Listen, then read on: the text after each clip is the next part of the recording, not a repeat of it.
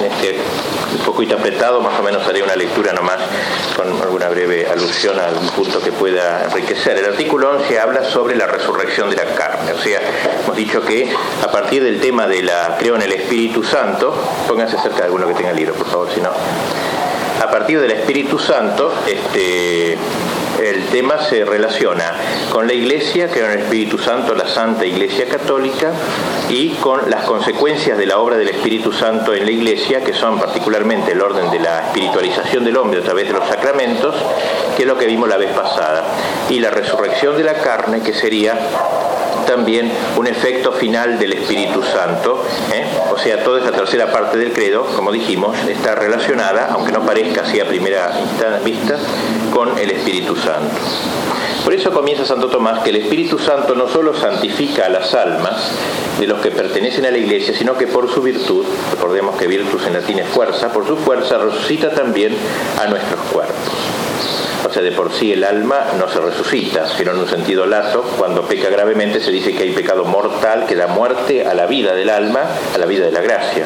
Pero el alma sigue existiendo de por sí, ¿no? Así que el alma nunca resucita. El alma en todo caso tiene muertes análogas a la muerte física y santificación, ¿no? que sería como una resurrección del alma, pero de por sí el alma no puede resucitar. En cambio el cuerpo sí. Así que el cuerpo, este, ese efecto de resurrección cae directamente sobre el cuerpo. De por sí nuestros cuerpos eran inmortales este, cuando Dios los creó.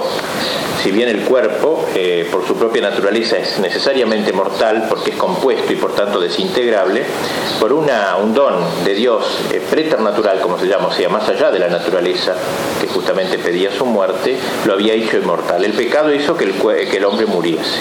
O sea, el pecado introduce la muerte o sea, deja el cuerpo a sus instancias naturales, le quita ese regalo preternatural de Dios.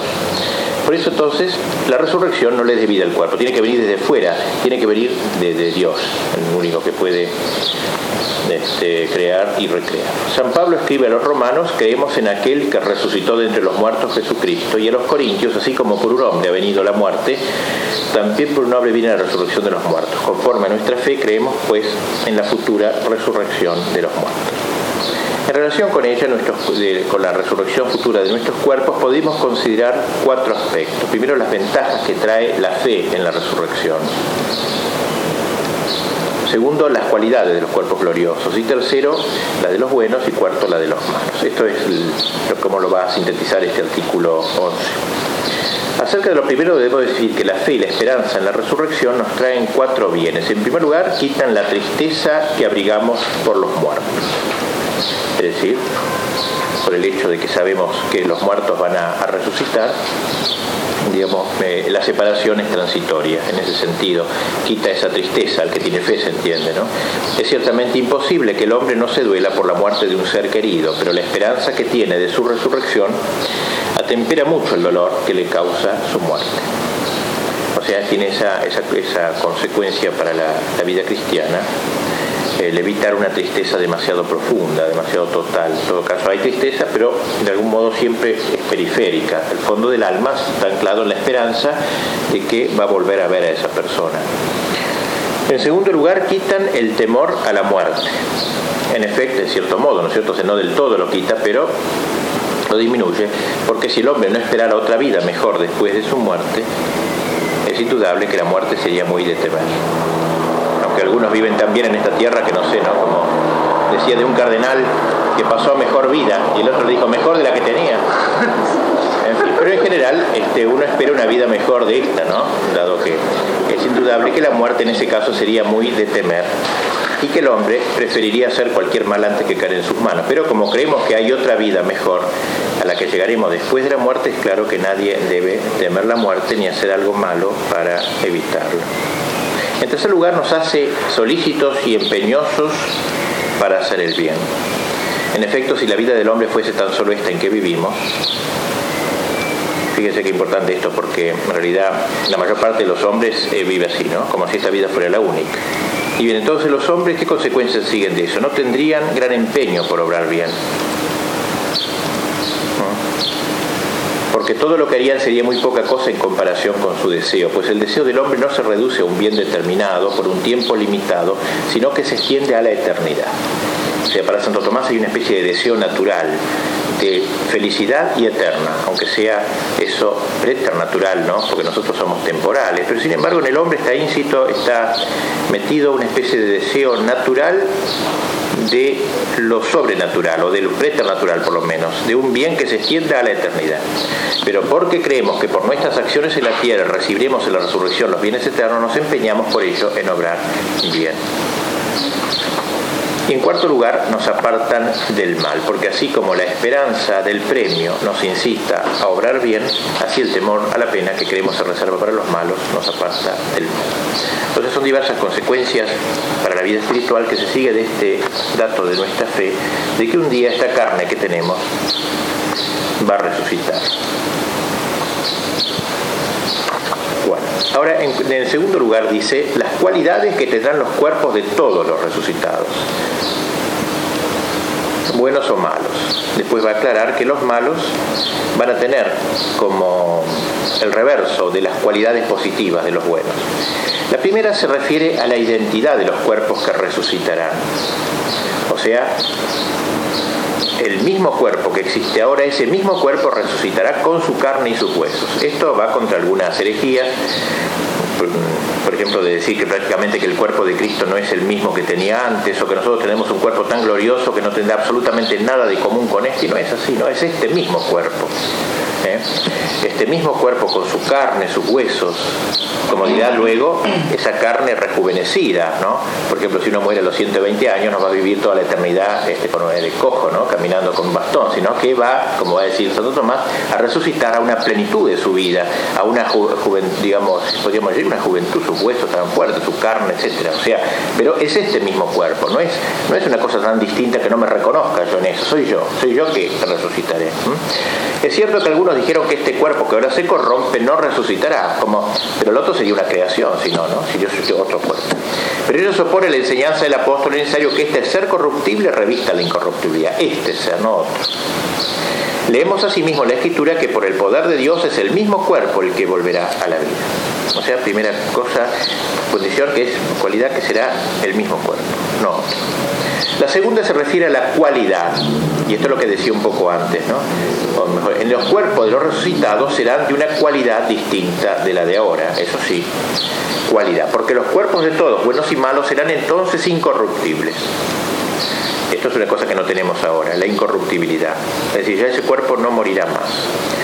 Sea para el bien, sea para el mal, pero no morirá más ya que los buenos estarán siempre en la gloria y los malos siempre en su tormento. Según el apóstol, es necesario que este ser corruptible revista la incorruptibilidad y este ser mortal revista la inmortalidad. Y como el cuerpo será incorruptible e inmortal, ya no necesitará alimentos ni habrá ya unión entre los sexos, etc. Por eso dijo Cristo en la resurrección, todo será como ángeles en ese sentido.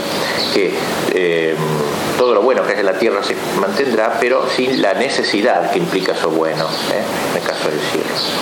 La tercera se refiere a la integridad. Y esto es lo que le dije antes, ¿no? Porque todos, tanto los buenos como los malos, estarán con toda la integridad que pertenece a la perfección del hombre.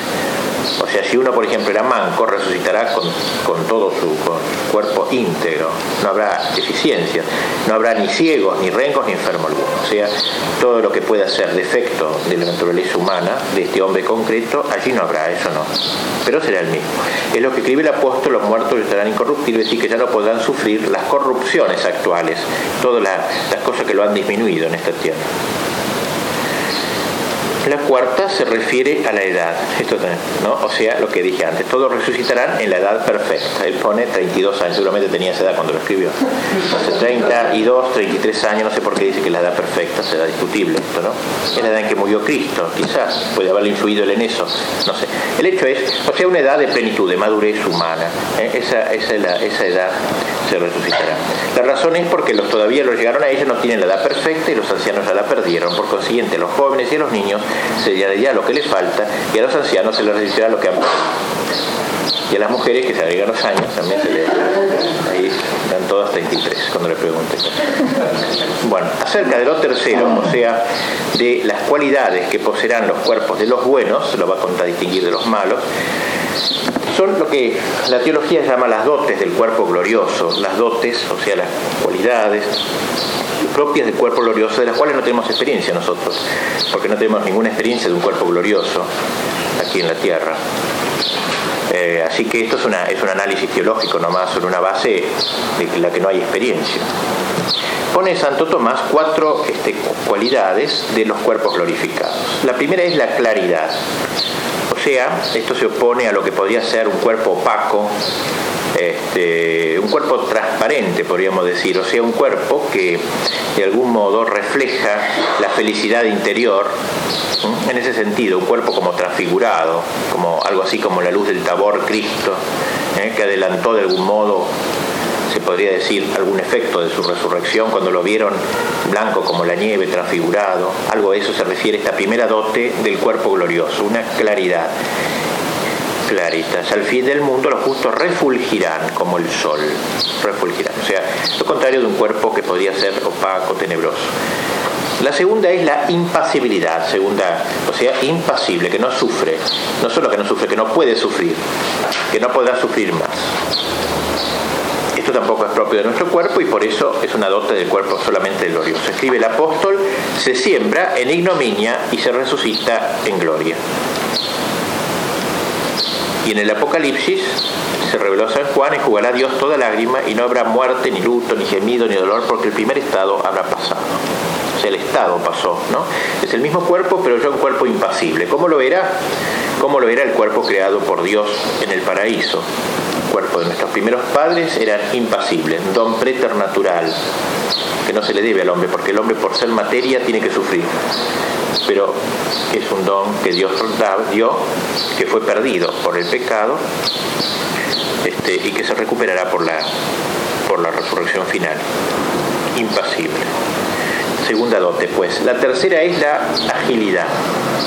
Agilidad se refiere a la em, ligereza del cuerpo, podríamos decir, que puede trasladarse de un lugar a otro sin... Eh, tomar los trenes, ni huelga, ni el colectivo, ni nada de eso, sino que con mucha rapidez puede, eh, o sea, no está pesado, no está agravado, agravado el cuerpo por la gravedad, sino que de algún modo eh, le, permite eh, un traslado rápido, que aquí tampoco tenemos experiencia de eso. Leemos en la escritura, los gustos discurrirán como chispas por cañaveral, una fórmula poética para expresar este movimiento del cuerpo glorioso que no está tan estironeado por la ley de la gravedad. Y finalmente la sutileza. Esto se refiere a la posibilidad que tiene el cuerpo, este, como el de Cristo, por ejemplo, de penetrar por una atravesando una materia, ¿eh? por ejemplo, el, cenáculo adentró con las puertas cerradas, sería una dote del cuerpo glorioso, la sutileza, a eso se refiere. Enseña San Pablo, se siembra un cuerpo animal, resucita un cuerpo espiritual, no porque sea enteramente espíritu, no, es cuerpo, ¿no? pero está totalmente sometido al espíritu, de modo que eso que no tenemos experiencia me sucederá así. Cuatro cualidades, pues claridad, impasibilidad, agilidad y sutileza como dirá Santo Tomás en otro lugar, de algún modo deben ya empezarse en esta tierra por la gracia. Si bien la gracia no nos hace perder nuestra condición de cuerpo este, un poco tenebroso, impasible, que va a la muerte y que no es eh, con los obstáculos, de algún modo eh, el cristiano tiene, por adherirse a Cristo, tiene que este, vivir una especie de esas dotes del cuerpo glorioso. La claridad ante todo, ¿no? la transparencia interior, la gracia hace que los ojos se transparenten, transparente el alma a través del cuerpo, la impasibilidad, el no sufrir, en el sentido de no sufrir eh, heridas, digamos, pecaminosas que hieren al cuerpo, ¿no? la agilidad espiritual para ser fiel a las inspiraciones del Espíritu Santo, ¿eh? y la sutileza, o sea, no, no enfrenarse ante un obstáculo. O sea, una aplicación, Santo Tomás hace espiritual de estas cuatro dotes, que son más bien físicas, de los cuerpos gloriosos. O sea, el cristiano ya desde esta tierra debe ir preparando su resurrección, este, incoando, inaugurando, al modo que puede, por cierto, estas cuatro cualidades de lo que será su vida en el cielo. Bueno, y ahora termina el punto refiriéndolo esto a los malos, a la resurrección de los cuerpos de los malvados. Las cualidades, dice, que han de poseerán los cuerpos de los condenados serán las contrarias de las que caracterizan a los buenos. Estarán sometidos a un castigo eterno que implicará cuatro cualidades negativas. En primer lugar, sus cuerpos serán tenebrosos rostros calcinados, rostros tenebrosos, que no llegan a, que transparentan el desorden interior, en que han quedado fijados, el odio a Dios, ¿no? y eso hace que eso se transparenta en el cuerpo, lo hace tenebroso. No es un cuerpo transfigurado, iluminado por la gracia, sino tenebroso. En segundo lugar, sus cuerpos serán pasibles si bien nunca se corromperán del todo, no arderán siempre en el fuego, pero nunca quedarán consumidos. Tercer lugar, sus cuerpos serán pesados, o sea, a la de la gravedad que ya teníamos en la tierra será mucho más grave todavía, porque las almas estarán como encadenadas a sus cuerpos, estarán esclavizadas a sus cuerpos.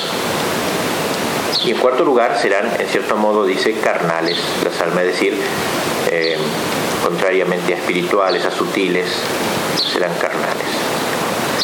Bueno, este es el, artículo pues sobre la resurrección de la carne.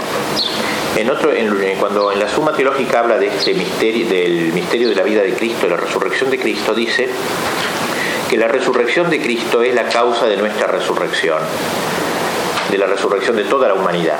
O sea, el hecho de que Cristo, que es el nuevo Dan, ha resucitado, está en el origen de esta resurrección de la carne, o sea, de toda la, de toda la humanidad al fin de los tiempos. Pero distingue bien ahí Santo Tomás que en esa resurrección de Cristo este, hay dos causalidades respecto a esta resurrección universal. Una causalidad eficiente que llega a todos los, todos los muertos, digamos así, y una causalidad ejemplar que llega solamente a los buenos. Es decir, Cristo resucitado es causa eficiente de la resurrección de todos los muertos. Es, el que realiza la resurrección de los buenos y de los malos pero solamente es causa ejemplar de los buenos, porque los buenos resucitan a ejemplo de Cristo, a analogía de que a semejanza de Cristo, ¿eh?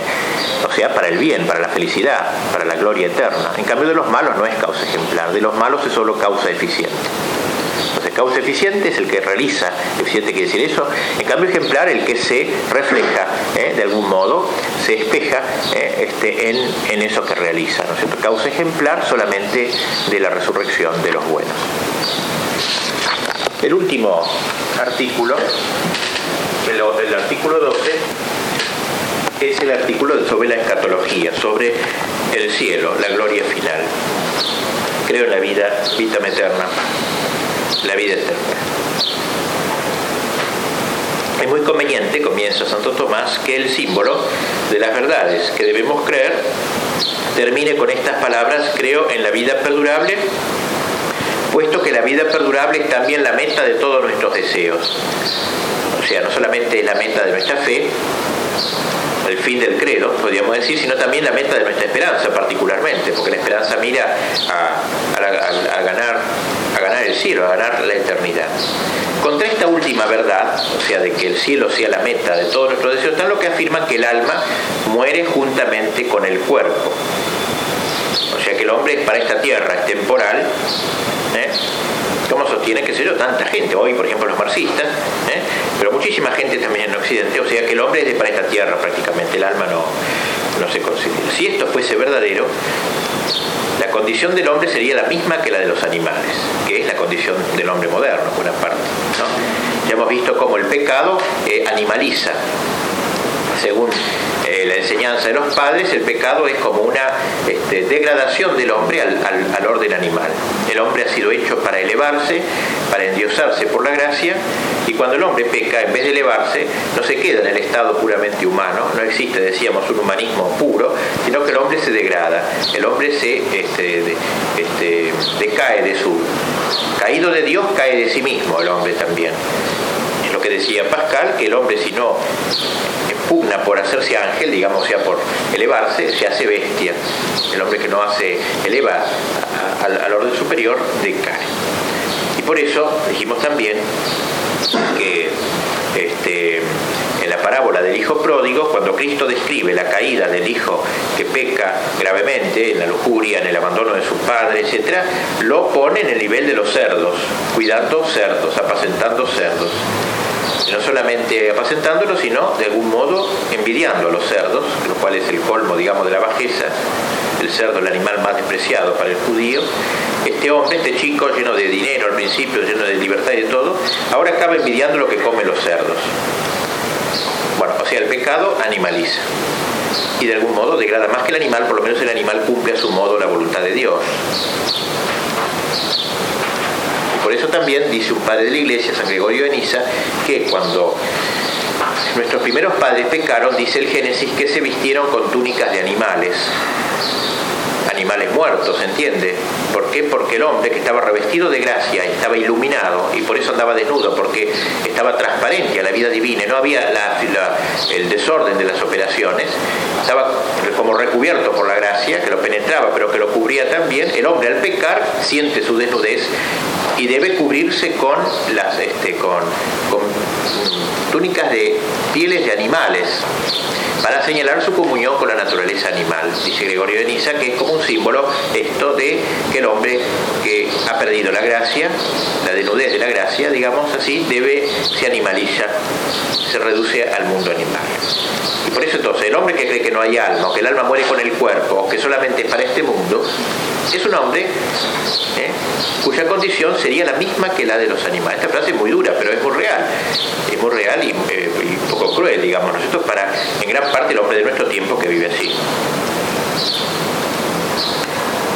Bueno, a esos tales les conviene lo del salmista, el hombre constituido en honor no comprende, se ha comparado con los animales irracionales y a ellos se ha hecho semejante. El hombre constituido precisamente para elevarse, constituido en honor, no comprende su honor, ¿eh? aunque forme comisiones de derechos humanos, no comprende su gran derecho, su gran derecho a ser hijo de Dios, a ser Dios por la gracia. ¿eh? Y en el fondo, entonces se ha comparado con los animales. Ha preferido no compararse con Dios, sino con los animales, acabando en última instancia allí. En efecto, por su inmortalidad, el alma humana se asemeja a Dios pero por la sensualidad se asemeja a los animales.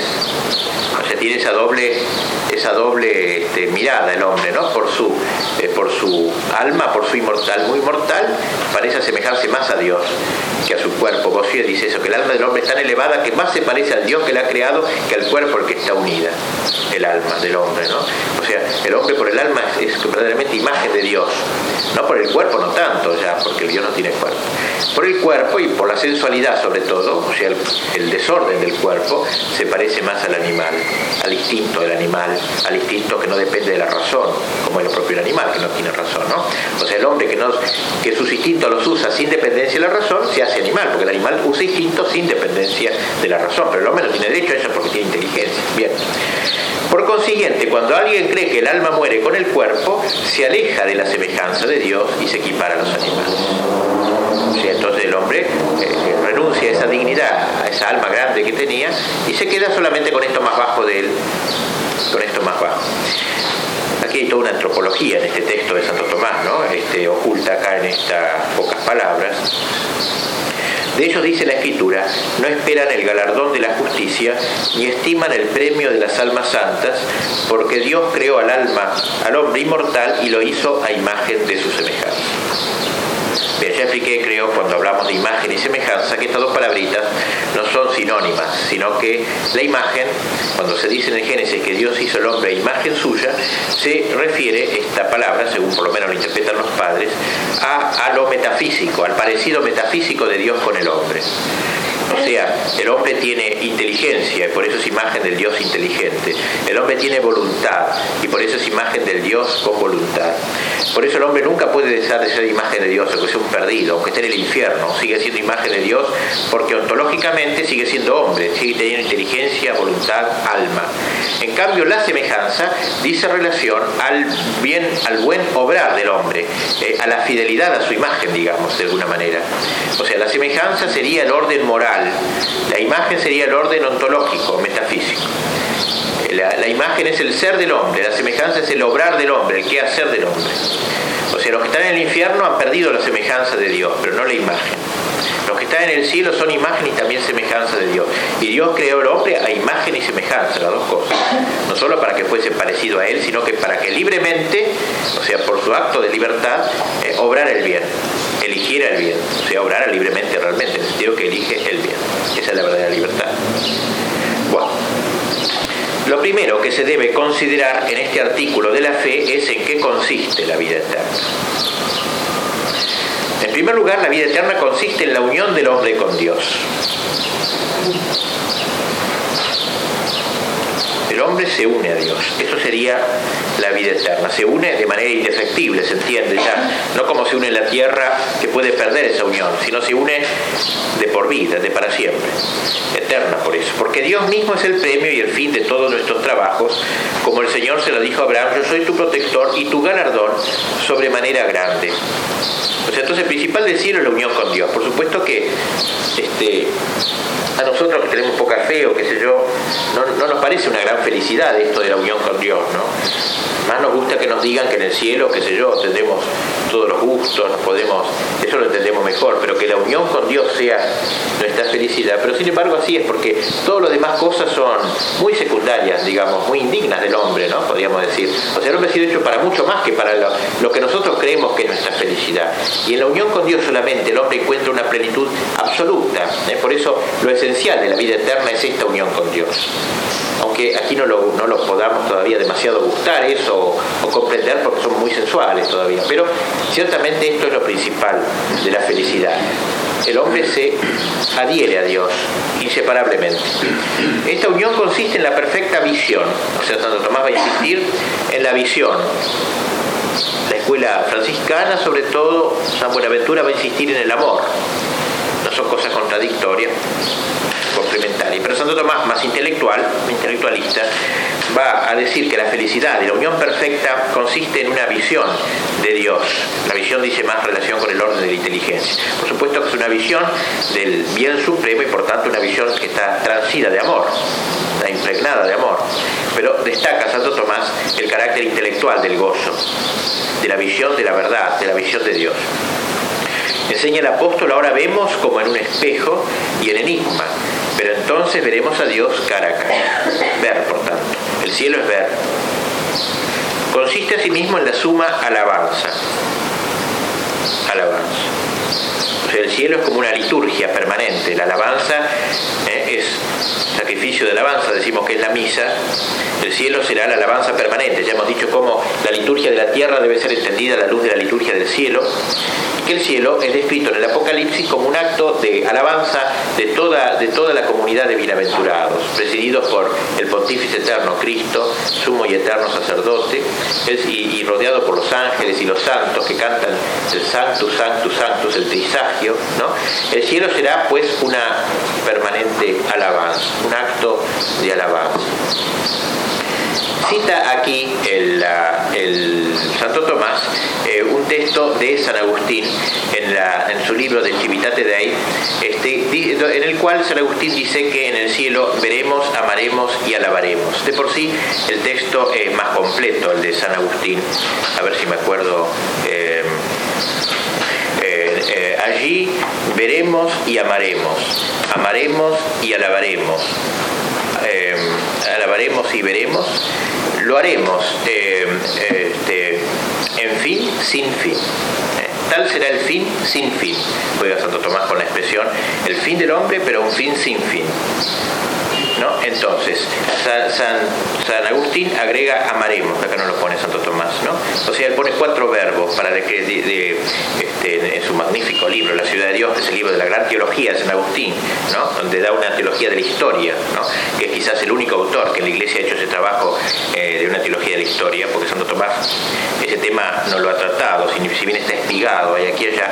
San Agustín, todo el libro de la ciudad de Dios es una gran teología de la historia, desde el Génesis hasta el Apocalipsis en base al tema de las dos ciudades, eh, que ya comienza, dice él, eh, en, Los Ángeles buenos y malos, en los dos gritos non servian del demonio y quisut Deus de Miguel, San Miguel, quien como Dios, y que luego se proyecta en la humanidad, eh, en los hombres buenos que ponen a Dios por sobre todo y al hombre por debajo, y los hombres malos, la ciudad mala que exalta al hombre hasta el menosprecio de Dios, bien, va explicando toda la historia hasta su momento, hasta el siglo IV, porque después no podía decir San Agustín más, y de ahí salta al fin de la historia, naturalmente.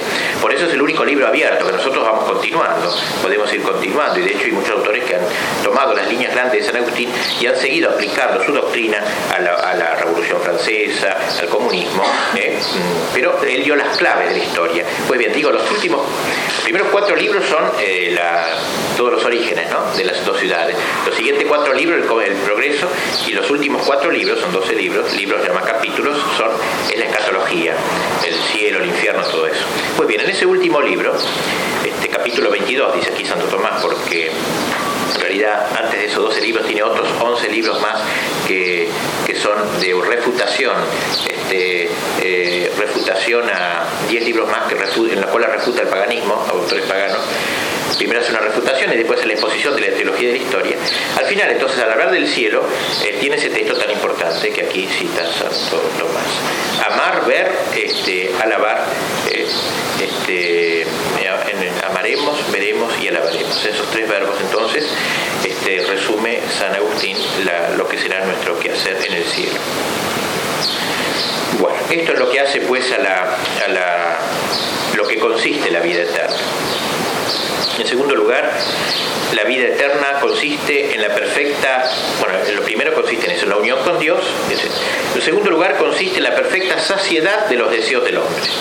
Esto lo entendemos mejor, nos mueve más quizás, porque somos más materiales y entendemos más estas cosas. O sea, cada uno en el cielo, dice Santo Tomás, poseerá mucho más de lo que haya deseado y esperado en la tierra. ¿eh?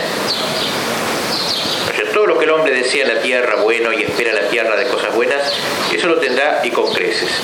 La razón de ello es que en esta vida nadie puede satisfacer plenamente sus deseos. Jamás algo creado será capaz de colmarlos justamente Santo Tomás en la primera parte de la suma, cuando hable sobre el fin del hombre, y va a decir que el fin del hombre es la bienaventuranza eterna, va a mostrar cómo el hombre no se sacia ni con el dinero, ni con los honores, y va poniendo esos ejemplos. Es porque dice cuando consigue mucho dinero siempre anhela más, etcétera, ¿no? O sea, siempre le parece poco lo que ha conseguido. Y aquí retomo un poco esa idea. Jamás algo creado es capaz de colmar el hombre. En latín, unquam aliquid creatum sacia desiderium homini. Nunca algo creado sacia el deseo del hombre. Deus solus sacia, solo Dios sacia, et in infinitum excedit, y excede en infinitamente. O sea, entonces, lo único que puede saciar al hombre es Dios, aunque parezca raro esto, ¿no es cierto? Porque el hombre es limitado. Parecería que lo limitado lo sacia. Y sin embargo, Dios ha puesto a nosotros un apetito de lo ilimitado siendo como limitados como somos, ha puesto un apetito que trasciende nuestra limitación. Lo que dice San Agustín, nuestro corazón está, lo pone luego Santo Tomás inquieto hasta mientras no descansa en Dios. Así que solo Dios puede saciarlos totalmente, incluso excederlos de manera infinita, por lo cual el hombre no encuentra reposo sino en Dios. Y esto quizá lo ha puesto el mismo Dios en el hombre para que el hombre no se frene en su dinamismo hacia Dios, conforme a aquello de San Agustín, en el primer libro de sus confesiones, nos existe Señor para ti, y nuestro corazón está inquieto mientras no descanse en ti. O sea, el hombre que cree que ha sido hecho para el dinero queda inquieto todavía. El hombre que cree que ha sido hecho para la fama, cuando la logra queda inquieto, porque nos hizo Dios para él, no para nada menos que él. Y por tanto, nuestro corazón sigue inquieto mientras no descanse en él. Esa inquietud la ha puesto Dios para que no nos frenemos en los bienes temporales, transeúntes, sino que aspiremos a los que no son transitorios, a los eternos. Como los santos en la patria, patria se entiende en el cielo, en cuanto se contrapone a la patria transeúnte de acá, poseerán a Dios perfectamente, es evidente que también sus deseos quedarán enteramente saciados y su misma gloria excederá todas sus aspiraciones. Dice el Señor, siervo bueno y fiel, entra en el gozo de tu Señor. Palabras que así explica San Agustín, todo el gozo no cabrá en los que gozan, pero todos los que gozan cabrán en el gozo. Juego de palabras de San Agustín. Totum gaudium non intravit in gaudentes, et toti gaudentes intrabunt in gaudium. ¿Eh? O sea, todo el gozo no entra, porque es como uno que está tan rebosando de gozo que está rebalsando, no entra el gozo. El gozo es infinito, no puede entrar en algo finito.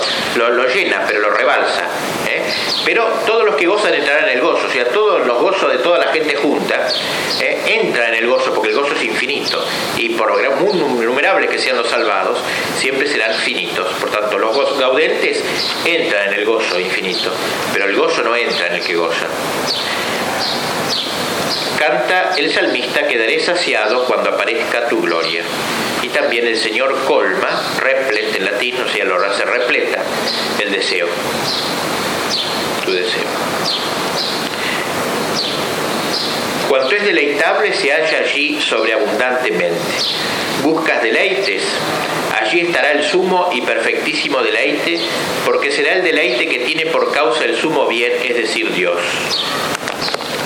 Leemos en Job, entonces serás inundado de delicias en el Todopoderoso y el salmista dice a Dios en tu diestra se hallan delicias eternas. Deleite, pues, delectación. Dios hay una perfecta delectación.